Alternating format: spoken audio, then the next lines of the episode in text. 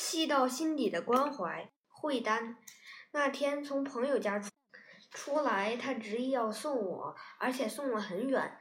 也好，有段时间没见了，我们有聊不完的话。我们顺着一个下坡往前走，朋友好像眼神有些游离，也许他有心事，要不怎么会心不在焉呢？于是我说：“你先回去吧，以后我们有的是时间聊。”他赶紧解释：“没事儿，没事儿。”我看到一个熟人，朋友走在前面，和一位推着自行车的老人打招招呼：“老领导您好。”老人侧过脸应道：“小李是你啊。”嗯，朋友说：“老领导，你最近身体怎么样？”老人笑着说：“总体还好，谢谢你关心啦。”朋友问：“血压还正常吗？”老人说：“还是有点高，医生说不能老待在家里，适当出来锻炼一下还是有必要的。这不，我骑车到女儿家看看，也顺便锻炼锻炼。”朋友说：“那您先去吧，骑车慢着点，改日到我家里去看您。”老人笑着说：“好的，好的，我过来时别再那么客气。”老人骑上车，缓缓地离去。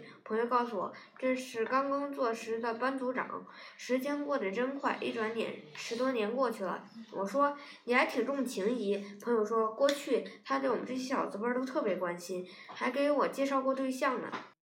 后来他退休了，我也调用了单位。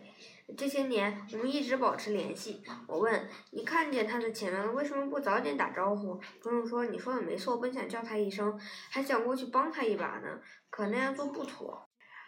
嗯，我颇感好奇，难道怕冷落我了？我们之间还要那么客气？朋友解释道：“不是，老领导血压高，如果我如果和他打招呼，他推着自行车又是下坡，他突然回头是有危险的，所以等到了平路，我才能过去打招呼。朋友的话让我心头咯噔一下。”朋友的心竟然如此的细，真的令人感动。我说：“那你为什么不早点过去帮他一把，那样不更好吗？”朋友回答：“那还不是一个道理吗？他有可能突然回头，心脏有毛病和高血压患者最怕别人这样做。”我由衷的敬佩朋友，原来细到心底的关爱是那样的令人震撼。这种关爱无声无息，悄悄然渗入人的心底，久久的挥之不去。